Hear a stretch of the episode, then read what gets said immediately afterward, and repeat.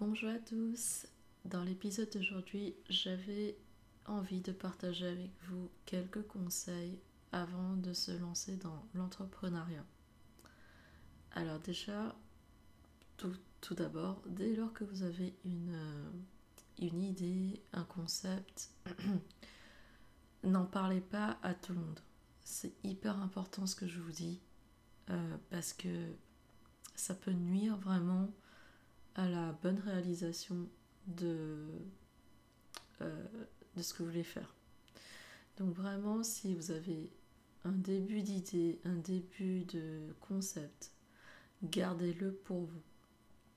N'en parlez que seulement lorsque euh, votre idée aura bien avancé, votre concept aura été entamé. Et encore, je vous conseille de, ne pas trop faire de bruit. Comme dit euh, le fameux proverbe, pour vivre heureux, vivons cachés. Et ça, c'est tellement vrai. Donc, déjà, numéro 1, quand vous avez une idée, ne faites pas trop de bruit, gardez-le pour vous. Numéro 2, c'est bien, évidemment de bien s'entourer. Ça, c'est hyper important. Euh, faut bien choisir les personnes avec qui vous allez vous associer, les personnes que vous allez recruter. Prenez votre temps sur ce point. Ne vous précipitez pas à trouver un, un commercial, une personne à la production, euh, un RH, n'importe. Parce qu'en fait, vous êtes en train de créer un écosystème autour de ce concept que vous êtes en train de mettre en place. Et il faut, il faut absolument que vous soyez bien accompagné et bien entouré.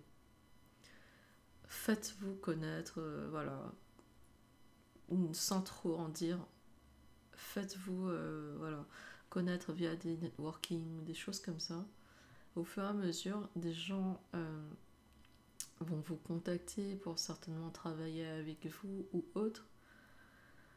Mais avant de prendre quelconque décision, vraiment mesurer, regarder, analyser, observer avant de choisir une personne. C'est hyper important. C'est comme pour toute relation finalement. Il faut vraiment euh, avoir une phase d'observation avant de vous décider euh, de, vous, de vous mettre avec, entre guillemets. Vous voyez l'idée? Et troisième chose, euh, il faut vraiment communiquer entre vous, c'est-à-dire entre personnes qui montent le projet. Si vous avez des associés, euh, faites en sorte que eux aussi ils soient suffisamment discrets pour pas parler de votre projet à tout le monde euh, comme ça. Mais entre vous, il faut communiquer parce que vous êtes en train de mettre en place un nouveau système, une nouvelle entreprise, une nouvelle association. Si vous ne communiquez pas entre vous, dès le début, ça aura beaucoup de soucis par la suite. Donc vraiment faites attention à ça. La communication est primordiale, primordiale. Et encore euh, aujourd'hui, avec mes associés, j'insiste sur la communication. Il faut parler, il faut même des choses anodines, on se dit bon euh, c'est vite fait et tout. Non, c'est hyper important parce que les non-dits vont engendrer des vrais soucis par la suite. Donc c'est hyper important de penser à ça, la communication. Et quatrième point, tout ce qui est lié à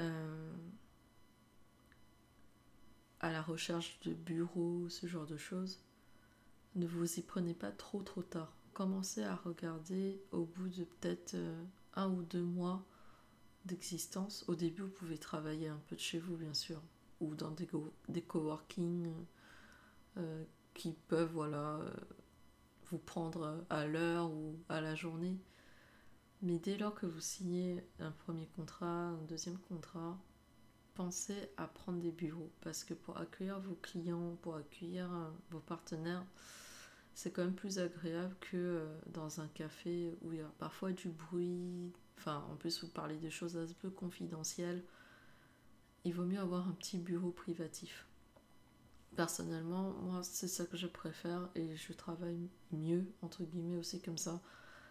Même si dans mon agence actuelle, je suis plutôt en open space, mais c'est un petit open space et bon, on sait, comme on se connaît tous très bien, chacun sait comment l'autre travaille, donc euh, on ne fait pas non plus trop de bruit. Donc ça, c'est vraiment important aussi de songer à avoir vos propres bureaux pour avoir aussi une certaine euh, image et une certaine qualité en termes de standing. Donc pour résumer, il y a quatre points, je trouve, fondamentaux à respecter, enfin surtout à travailler dès lors que vous lancez un concept. Ne pas parler de votre projet dès le début et surtout attendre que ça soit fait. Moi, pour moi, quand ça veut dire que ça soit fait, c'est on a signé les statuts avec les associés, on a tout fait côté juridique et la société existe au nom réglementaire. Deuxièmement, c'est de prendre le temps aussi bah, de recruter euh, des personnes avec qui on va s'associer, travailler, euh, faire du partenariat, etc. Troisièmement, c'est la communication. C'est hyper important de discuter entre vous parce que si vous ne le faites pas, s'il y a des non-dits, même des petites choses, ça va engendrer de gros soucis par la suite. Et quatrièmement, bah, les locaux, mine de rien, les locaux, c'est quand même important pour donner le standing et avoir aussi un endroit à vous où vous pouvez vous sentir chez vous, vous sentir euh, dans votre bureau pour travailler efficacement. C'est hyper important. Avec tous ces éléments, normalement, si vous connaissez votre sujet, vous maîtrisez euh, votre sujet, l'agence ou l'entreprise devrait fonctionner correctement. Déjà parce que ces étapes sont primordiales pour la fondation de l'entreprise. Après, si je vous donne mon propre cas par rapport, par exemple, à Rankwell, euh, par rapport à la communication, enfin, au fait d'annoncer que j'allais créer une agence, m'associer, j'en ai parlé à personne, même pas à mes parents, même pas à ma soeur, avant le 16 octobre 2017, le jour où l'agence a été créée. Je n'en ai pas parlé.